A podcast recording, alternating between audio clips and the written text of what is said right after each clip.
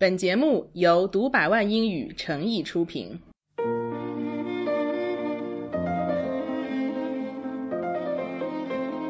我们都听过一句谚语，叫“天下没有免费的午餐 ”，There's no such thing as a free lunch。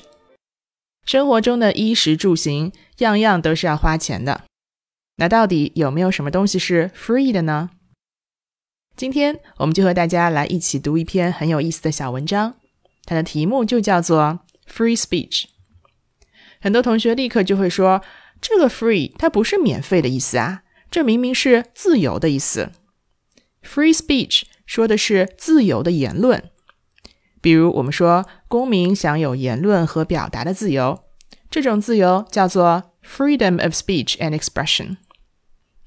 好，那这篇文章是不是在讨论言论自由呢？我们一起来读一下。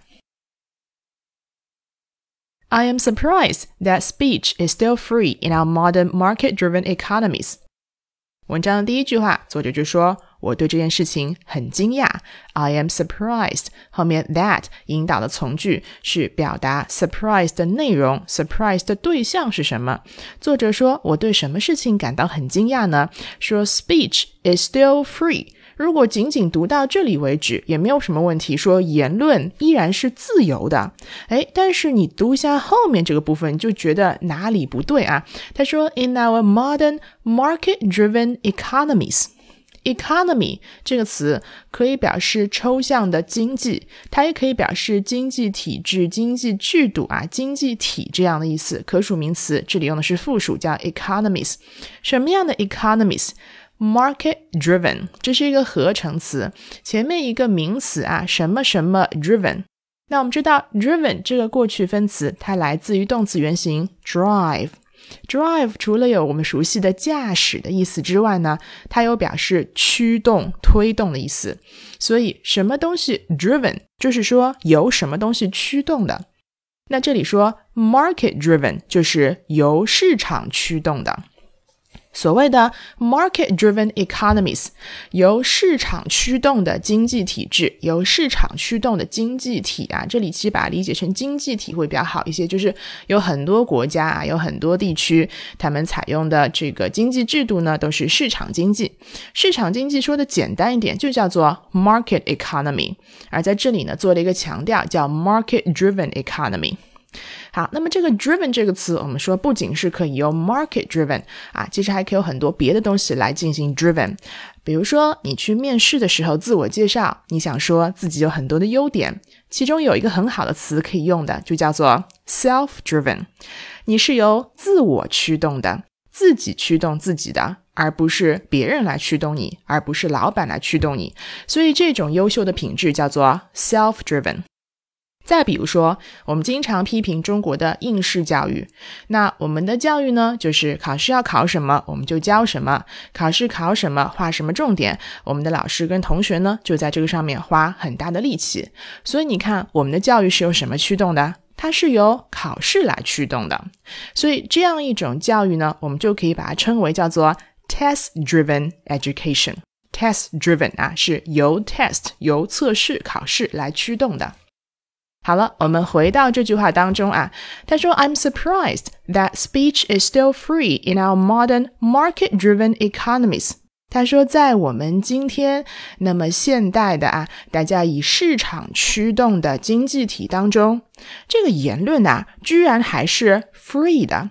那读到这边，我们就明白了，这个题目啊，看来是一个 pun，是一个双关语。很显然，这边的 free。就不是自由的意思，而是免费的意思。既然是以市场为导向，那么样样东西都是要收钱的呀，没有免费的东西啊。所以作者说，好惊奇哦，我们今天呢，这个经济是由市场驱动的，可是言论讲话这件事情，居然还是免费的。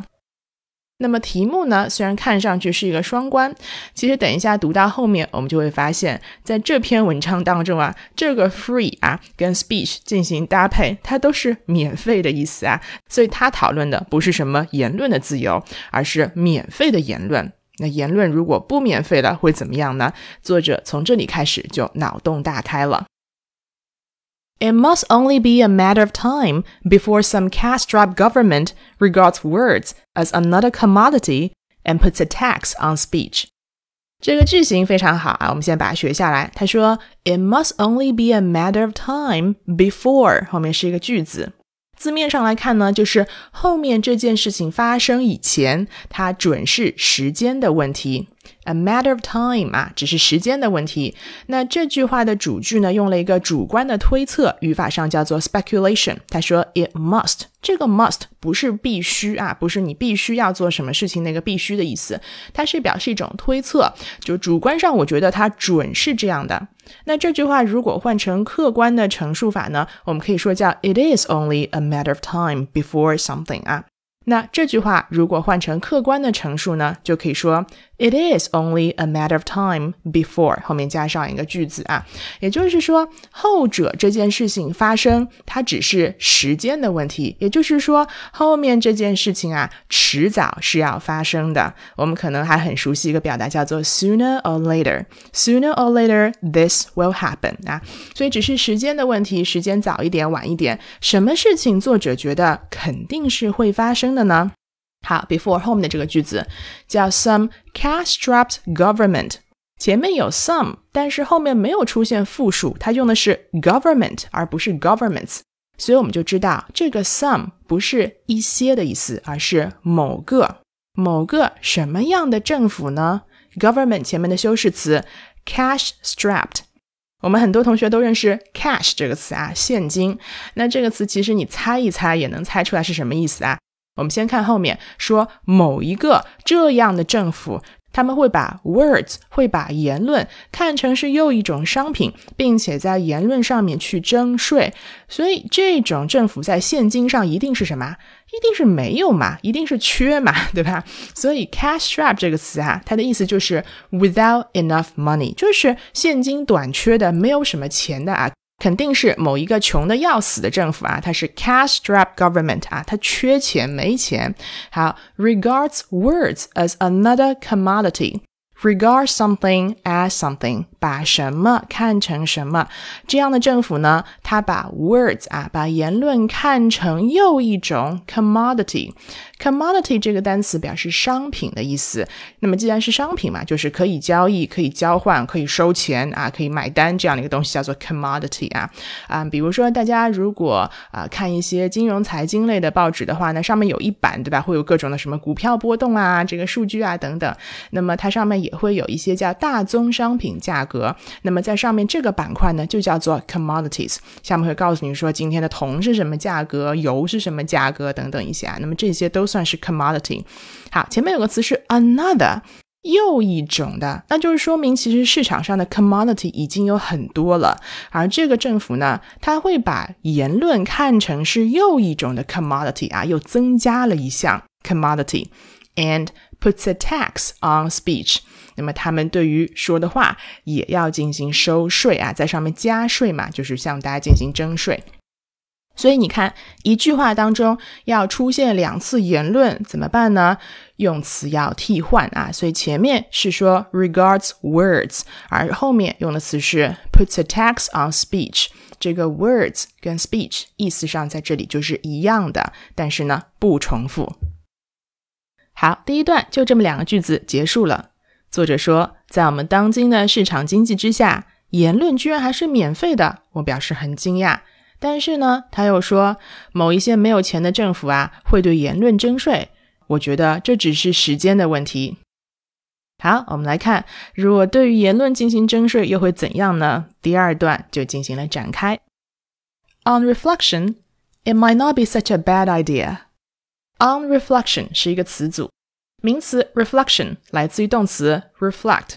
它的用法是 reflect upon something，表示对什么事情啊进行一个反思，进行一个思考。所以 on reflection 啊，就是你反思看来，你细细的、好好的思考一下，来想这个事情的话，it might not be such a bad idea。听上去要对言论征税是非常 ridiculous 啊，很荒谬的一个想法。但是他说你好好的想一想，或者这边他说我好好的想一想啊，也许并不是这么糟糕的一个想法。为什么呢？Silence would once again become golden。好，这里又出现了一个谚语啊。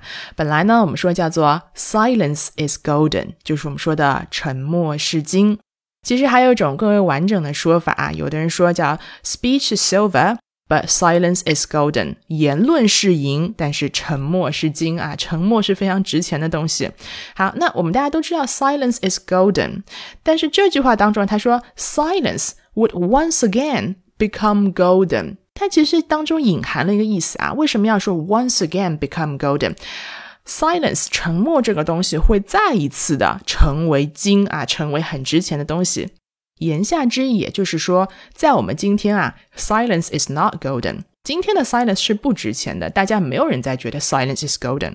但是政府如果要对言论开始征税的话，silence will once again become golden 啊，这个沉默会再一次的成为金子啊，又值钱了。所以它当中是表示说，有一段时间，包括现在，它是不值钱的。诶，但是如果你做这件事情呢，它会又值钱啊。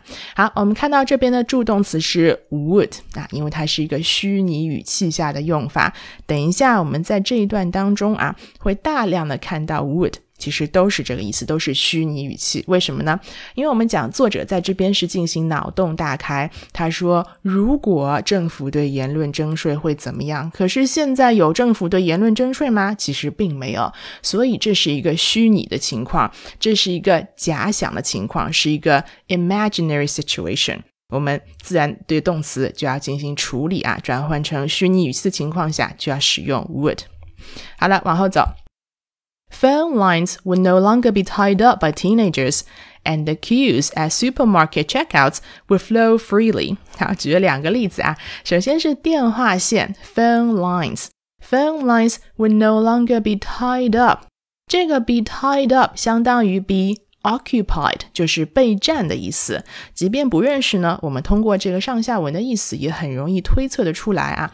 他说这个电话线就不会再被谁占呢？Teenagers，teenagers 叽叽喳喳可是很喜欢打电话的啊。当然这篇文章写的可能也是有一点早了啊，有有一些年头。今天的 teenagers 他们已经不打电话了，他们就在那边不断的玩一些这种 social media 这种 text messaging 啊这种东西啊。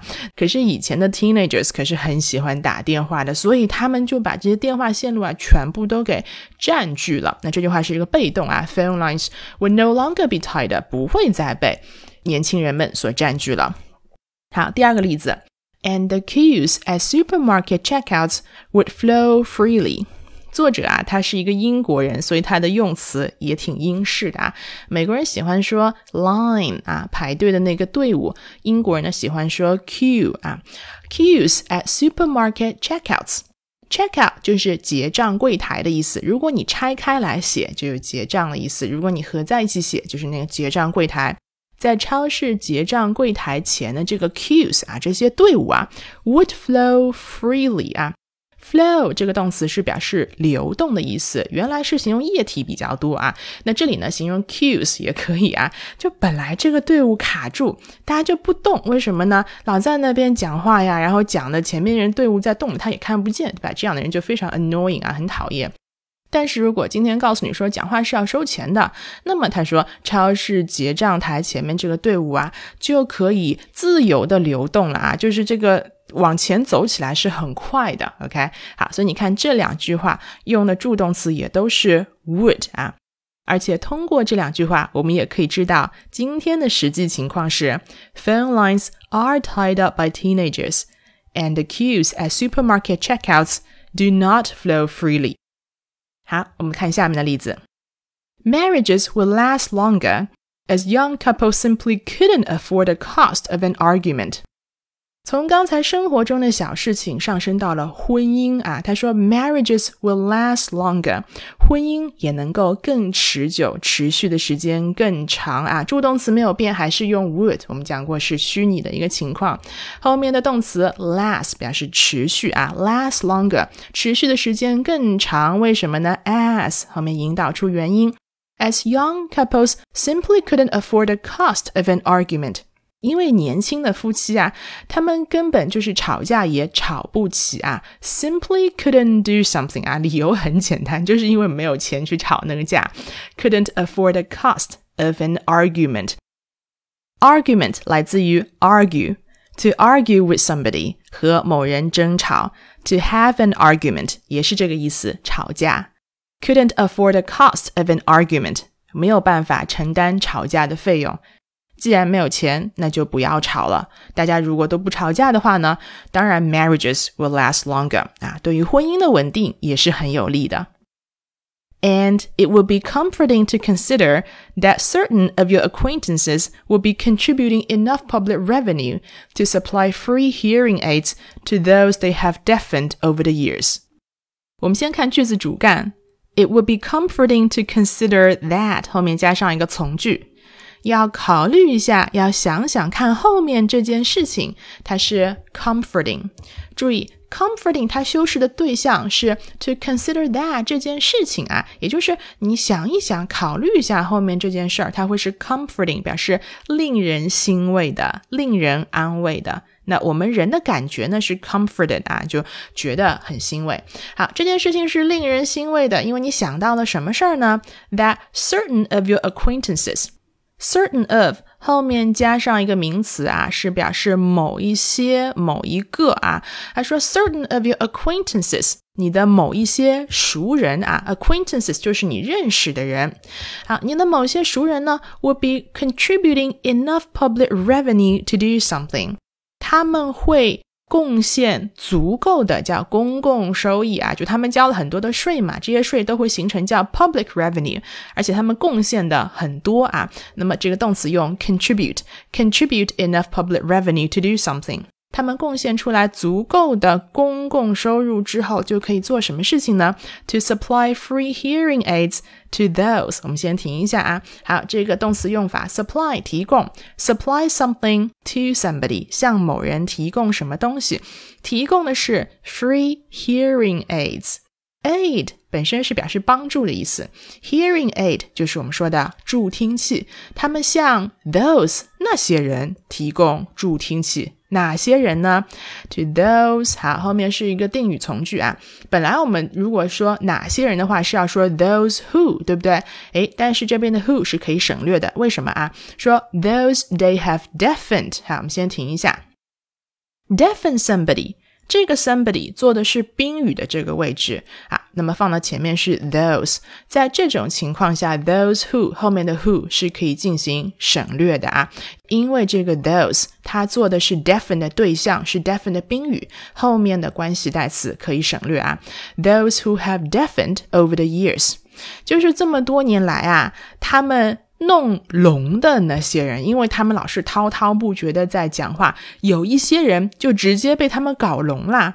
那么现在呢？由于他们讲的太多，所以他们交了很多的税。这个税的钱拿去干什么？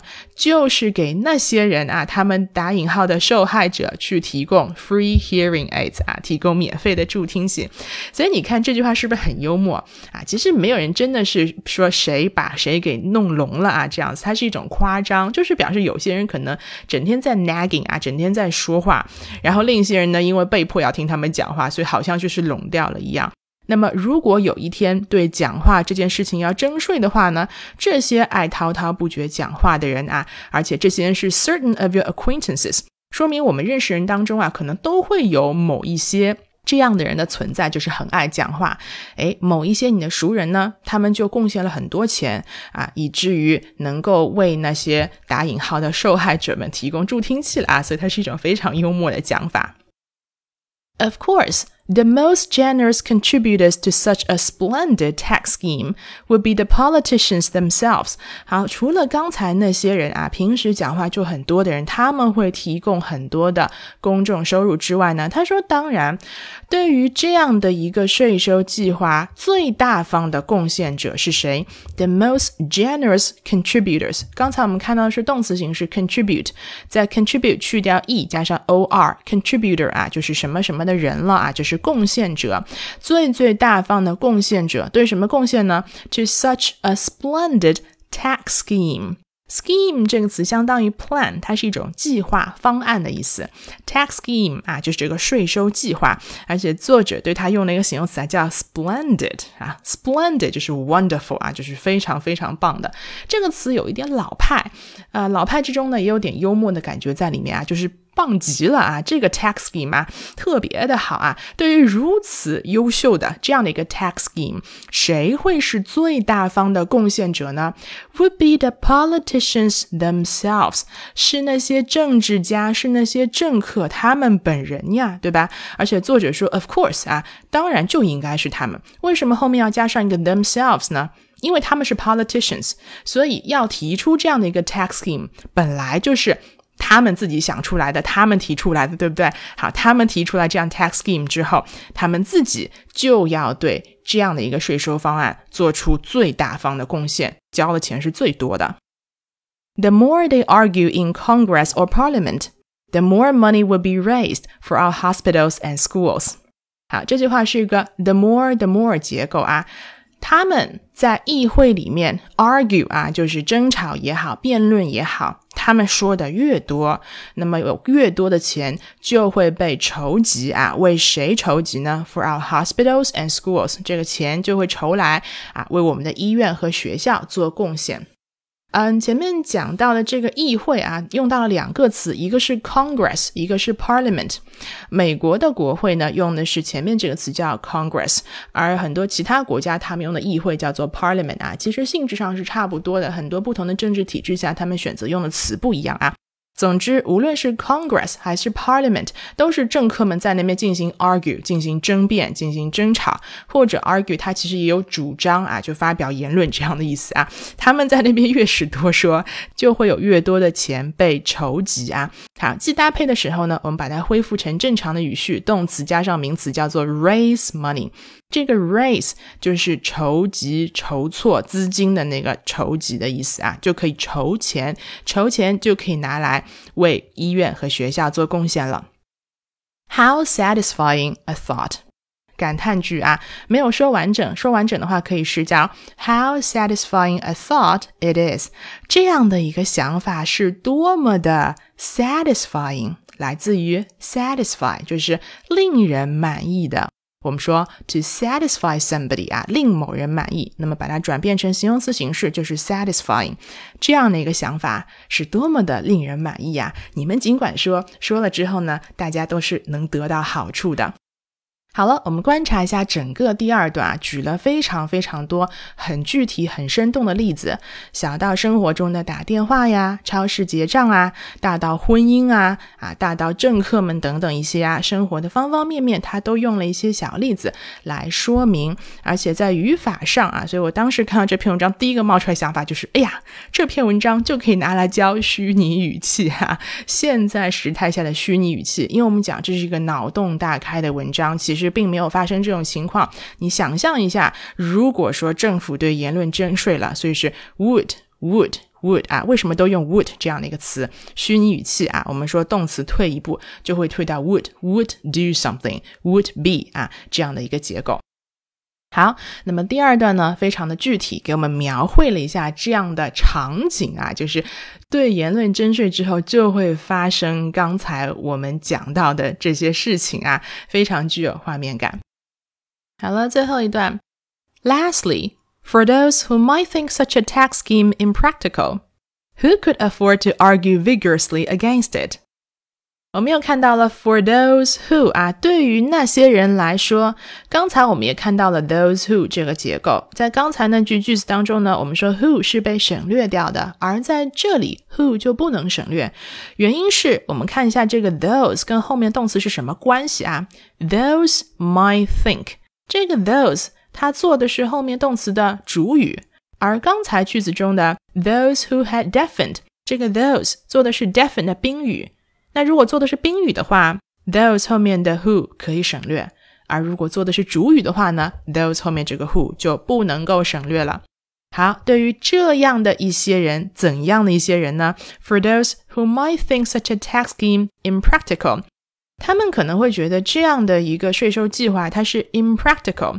Impractical 就是 practical 的反义词啊，practical 就是表示可以实践的、务实的啊、实际的。前面给它加上否定前缀 im 啊，就是不切实际的。你这个想法也太异想天开了，怎么操作呢？怎么实践呢？对吧？这个就叫做 impractical。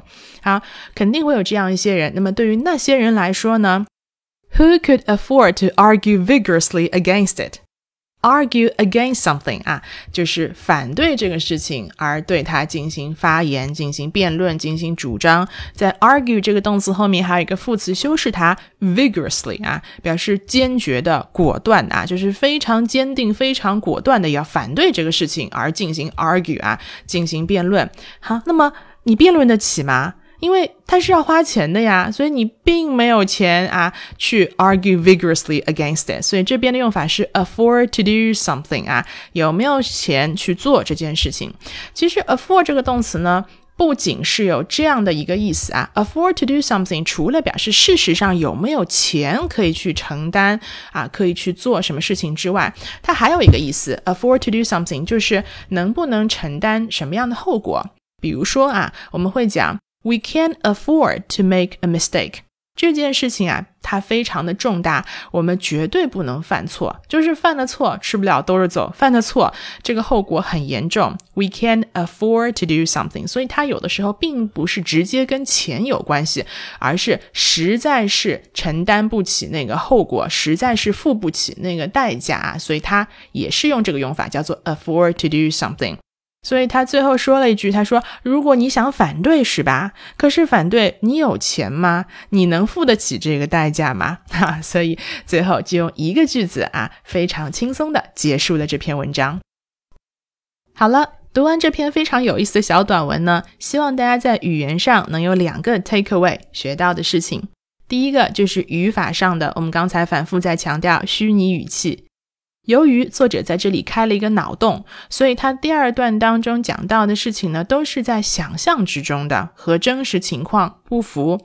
所以在这种情况下，我们就要使用虚拟语气啊。所以第二段的论述对于我们学习现在时态下的虚拟语气是特别好的一个范文啊。大家可以仔细的去看一下里面是如何来使用虚拟语气的。那第二个 take away 呢，就是我们从文章的整体来看，尽管这篇文章非常的短啊，一共可能也就两百个单词，但是从分段上来看，你可以看出来它是一个典型的两边尖，然后中间肚子特别肥啊这样的一个文章。